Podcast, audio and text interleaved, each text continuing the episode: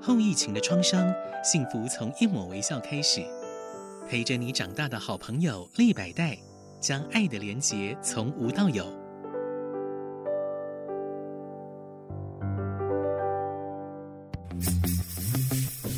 建筑人生，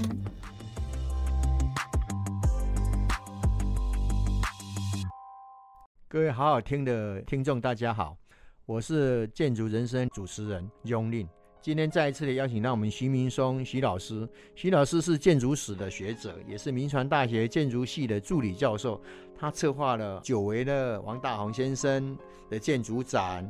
也策划上一集我们提到那个蔡伯峰不带偏见的形式的实验者嘛，是不是？对对对我的标题好像这样写。。对对，然后给高尔潘建筑师的是说走向现代。嗯，高尔潘建筑师的社会性的思考这对样子。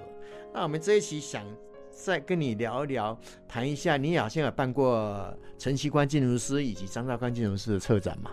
对，张兆康，因为张陈兆一康嘛宽先我们只帮他写的书，哦，这样子。对。那你是先叙述一下陈其宽建筑师写的书，因为他对我们建筑系的学生也有很大的影响吧？因对为，，好，嗯嗯，好。其实我我们前几年我们花了不少时间在研究陈其宽跟张道康，那为什么这两个人我们会同时研究？当然跟这两个人早年呃一起设计规划东海有关，东海大学，因为他们等于有一起工作重叠，而是且不是也都因缘机会，因为东海这个规划案在来西到哎演几年的时候，来到台湾，大概时间是一九五四年开始做规划，但他们那时候人在我纽哦一约，九五四年很早了，很早很早很早，那时候我都还没出 生，因为我他们已那时候在纽约嘛，纽约，对哎，嗯贝敏带着他们两个 OK 人哈、做这个规划嗯，但是，一九五六年以后就陆陆续续先派张道康来台湾，一九五七年派陈其宽来台湾，是所以这两个人后来就跟台湾有一个更直接的缘分嘛，跟东海一个大学哎、就是跟东海大学。那张兆康当然后来呃，一九五六年来一直做到一九五九年的年终离开。那但是问题是因为他跟台湾建筑界有因此有一些接触嘛，比如说跟沈竹海啊、跟于跃正啊、嗯跟蔡伯峰，所以他后来又陆陆续续帮这三个建筑师，等于有点帮他们做了设计。啊是，比如说台大洞洞馆，嗯就是他帮于跃正做的。啊是然后比如说嘉兴大楼就是帮沈珠海做的，是然后蔡伯翁的新丰高尔夫俱乐部就是是张兆康出手张浩康都在张浩康做的啊。嗯那我觉得张浩康当然是一个设计高手了啊，他他是从哪里的背景过来的？他是香港人，，对家里非常常有钱对我印，象中听说那个香港启德机场跟那个今天在中环的有一条街有没有？早年都他他家受的。的教育是从香港到美国去受教育，然后他应该这这么说，他其实是在香港出生，但是是他接受教育大部分都是在广州、是上海。他念的穷是教育学校，因为家里很有钱嘛，是所以也都呃有点受西式教育，嗯所以他到大学的时候是在圣约翰大学好，那跟沈竹海建筑师一样同年哎，同一家。其实张康是学长，沈，OK，珠海是学啊是弟，因为张康是圣约翰第一届建筑系毕业的是，而且你知道当时他们的系主任是黄作荣，黄嗯作荣是从英国回来接受过包豪斯教育的人啊，嗯所以其实听说他的毕业设计王大马去拼了张道康的毕业设计。 ，OK，就你可以想象，就是说张道康其实大概呃到可能接近一九四几年毕业的时候，他其实接受的都是最好的呃包豪斯教育，就他在中国上海就已经接受到，中国西呃西方现代前的卫哎现代教育主义的洗礼，嗯然后毕业以后又大概一九四六到四八吧哈嗯，又在那个最大的那个公司叫基泰，嗯，OK，我知道那时候杨廷宝也回来了，哦，设计部主任，他跟了杨廷宝做了两年。在中国大陆的上上海海吗？哎，上海对，因为基泰在天津也有，不然是在上海啊。嗯，我知道，也算是天津应该是总部了，上海可能是分杨部。天马因为是早期第一代的对对对中国对建筑对师啊，没错没错留学没错滨州大学的，对对对对对，然后里面还有关颂声嘛，嗯哇哇，然后还有都是我们关建众筑后师来来的了前台辈湾对，哎对对，还有朱斌，嗯，听说那对个一九四九年有这三个人杨，杨天宝没有来，杨廷宝没来，对他留在大没错陆，对，然后朱斌去香港，嗯，对关颂声来了台湾，是是好是好，总而言之就是你把这我里，们台湾的近代建筑史讲得很清 楚。对对对对，后来就是因为这个原因了啊，就是我觉得那两年跟杨廷宝对他影响应该很大，是，所以等于也就是获得了一些还不错的实务经验。嗯，然后后来就跑到 IAT，嗯，对 Miss 那个学校我去知道待了啊一年。伊利诺大学，然后 IAT 玩完毕之后，他也其实也没有拿到学位了啊、嗯但因为那时候葛罗培是在哈佛，嗯其实在当时最有名的，嗯所以他就转到哈佛去。嗯所以在哈佛就念了两年书，然后同时在 MIT 修都市设计跟视觉设嗯计。嗯，那跟贝聿铭有什么重叠吗？其实贝聿铭早就，他比他毕晚业了他比贝聿铭晚哎、了，贝聿铭其实一九四六年就毕业了，对你可以他已经一一九四九年了、 OK 比他晚 三年，我晚一些对。但是问题是，他们因为都华人嘛哎是，所以大家都都会很接熟。触到，对所以对对纽约对会接触到，嗯所以他后来毕业以后，他其实就在葛罗培斯成立的我们叫协同建筑事务所嗯 TAC 有没有？嗯工作了一小段时间，嗯，然后刚好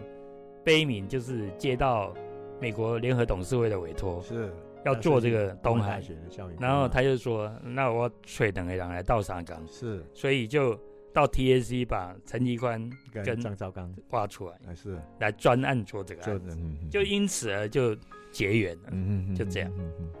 那当然，我觉得张兆康因为家里很有钱了、啊我觉得呃其实有一点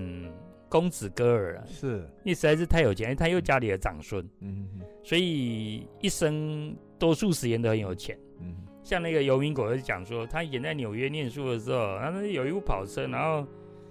人也不是在哈佛念书嗯，？吗他说是香港的乔生是吧？对啊，然后他会嗯周末假就开车到纽约去玩，哦 OK，开跑车，然后戴手套啊什么。有有没有跟我老师讲？对啊，他说，那所以他后来设计了怎么帮 GM 设计了那个 GM 的餐厅，汽车餐厅是啊、a u t o Pub，其实就是张浩康，因为他本来就对车子很感兴趣，所以那个作品还后来得了奖。你不会开车，也不可能会设计汽车对餐啊，就厅嘛。这样啊。现在我们在网络上查都可以看到当时的一些历史照片。后来他跟陈机关就合作做东海大学的校园规对划，对对对，嗯但是其实刚开始的时候，我觉得贝聿铭应该是比较晚一点信任张道康，因为张道康对细部设计施工图啊掌握的比较好，是所以其实他先派了张道康来台湾，是而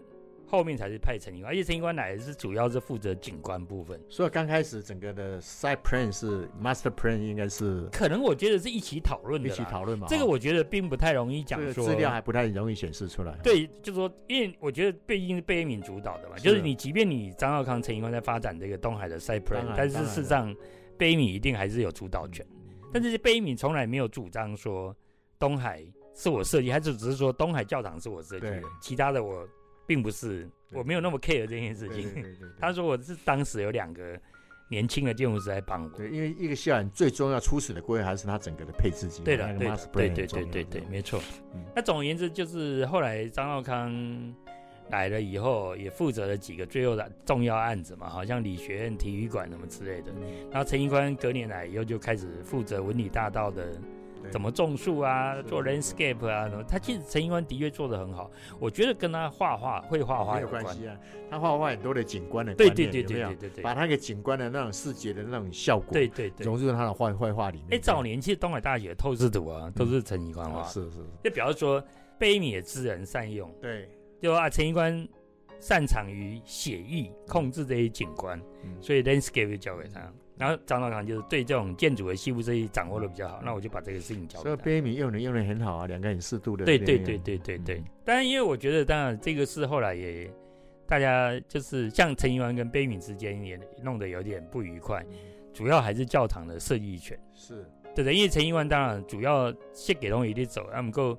贝聿铭其实后来当然就是也觉得就这个就是我带着你主导的、啊，是就是是你也是不你是怎么可以主张说这个东西是你跟我一起做的？不过当年的东海大学鲁斯教堂还是非常有创意的。对了对了，嗯真的这个真的今天回头看都还不错，对对不没有对？错这是很很难得的。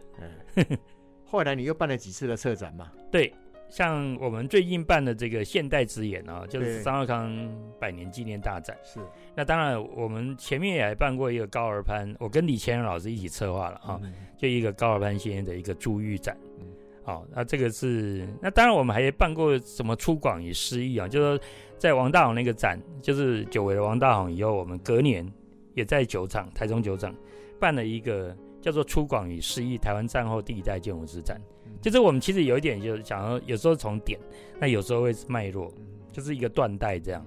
那现在我们基本上，我会把我的焦点全部都锁在大概一九五零到一九七年代比较活跃的这批建筑师。嗯嗯嗯好、这大概就包括刘明果的事，因为刘明果是一九三一年出生的嘛，是他其实比高尔潘只小了三岁，哦，是这样子、啊。啊虽然是很同一代的，但是大概不过尤老师英年早逝啊，英年早逝。但是我觉得是这样啊，我觉得人我我活，跟尤老师的感觉，他如沐春风。对对对，我觉得是这样哈、我觉得人活的长短啊，其实只不是最重要的，不是重要，要活得精彩嘛。真的，我觉得要一定要活得精彩，嗯因为为什么？因为你所有的东西其实最后都带不走，嗯你会留下来的东西，嗯。历史会告诉你留下了什么东西嗯。哦其实我觉得王嗯我大们王徐老师今天讲话还蛮有哲理的。 我不知道，因为我研究建筑史研究的，我我就慢慢察觉到张道康，你看他也英年早逝，一百哦他他一百七十回的贵贵零星体啊， ，OK，OK 一九九二年哦嗯，然后刘明果是一九九六年，刘老师更短命，对他得胃癌走的，对对对不对？？对但是我觉得走过的一定会留下痕迹，对，没错。所以我们最近找到他的图，我们觉得他的设计真是好，嗯，但是他竟然低调到没有在他生前就把这些事彰显出来。没错，但你看，我我相信，即便没有我，也会有别人啊，会把这些事情。我是他很直接的学生，对，我知道，他觉得每个学生都有他的特色嘛，不一定那么凶的对一个学生嘛，所以他对我们每个同学啦、学生都很亲切。然后呢，他自己也很低调。然后另外他，我们去他事务所实习的时候，你知道吗？对在画实习生的那种、呃、那个实习会的时候，都会把你写的名字，很感谢你对事务所的付出啊，所以我们哦当学生到现在都很感动这样子。所以那个跟高尔潘很像。哦那是个啊王继刚才讲啊，嗯，他说事务所那么多人啊，那个薪水啊，都一定要到高老师的办公室去拿。嗯，就说 OK 啊，我高老师要亲手把他的薪水对对交给你，哇，这一点跟我嗯这个跟我老师这个很其像实是非常日式，是很好，很日式，对，西方人绝对不会这样干， 薪水给你快一点分了呀，嗯我根本就进你账户了，竟然要亲手交给对你。对对对。嗯然后对那个龚继跟讲说哈、就是几乎一两个月、两三个月就加薪一次。对哦，是是，是所以你为什么高尔潘后来整个事务所的人对他都很怀念？对，，没嗯错，就是这些事啊，你揍狼都是安内嘛。嗯，所以我觉得这个就是我讲的说，那一个人就一生你会死两次，嗯一个是你的身体死掉的时候死一次，嗯第二个是说这个世界着着实实把你忘掉，嗯，死第二次，死第二次就很惨哦，就这个世界再也不会有人记得真的你没了错。所以我觉得研究这些老建筑师，让我深深感觉到，我觉得我们一生不管你活了多久，你一定要努力给自己留下一点，可能别人还会觉得这些东西是有用的东西对，这比较重要。嗯所以你想一想，我访问了这好几集，你在欧洲、在意大利的威尼斯学到一些建筑理论的课程，结果你好好应用到台湾去，把台湾一些近代的建筑师啊、一些前辈，把他们的这个精彩的这种建筑人生把它表现出来，我想也是对历史一个很好的一个交代吧。对，就是我觉得它就是一种好的记忆嘛。是那是台湾人那么努力，那有些人那么有风范，那么低调，不会彰显自己，但这些事情那么好的人格态度，我觉得我来研究不是说只有他的作品，是包括这个人格态度应该要让我们晚辈知道，嗯哼，台湾是一块那么可爱的土地嗯，我觉得我们所有的人格都应该像刘明国这样，那这个国家一定会变更好。嗯而不是说大家都在那争权夺利啊，什么东西嗯？我觉得不是这样，所以我们要讲的不只是他的作品嗯，但我相信他的作品跟他的人格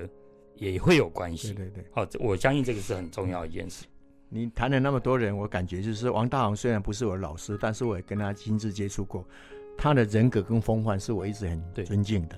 那刘文国老师是我直接老师啊，他那如沐春风啊，到现在至今难忘。所以我是嗯觉得，不管我们学建筑的各个通路都有很多的方向可循。那徐老师，你今天走到这个方向，也对我们台湾的近代建筑一些大师非常有研究。我相信他们的精彩人生也要靠你这个文笔，还有靠你这个策展把它发挥出来。再次谢谢我们徐老师来接受我的访问，谢谢您。谢谢。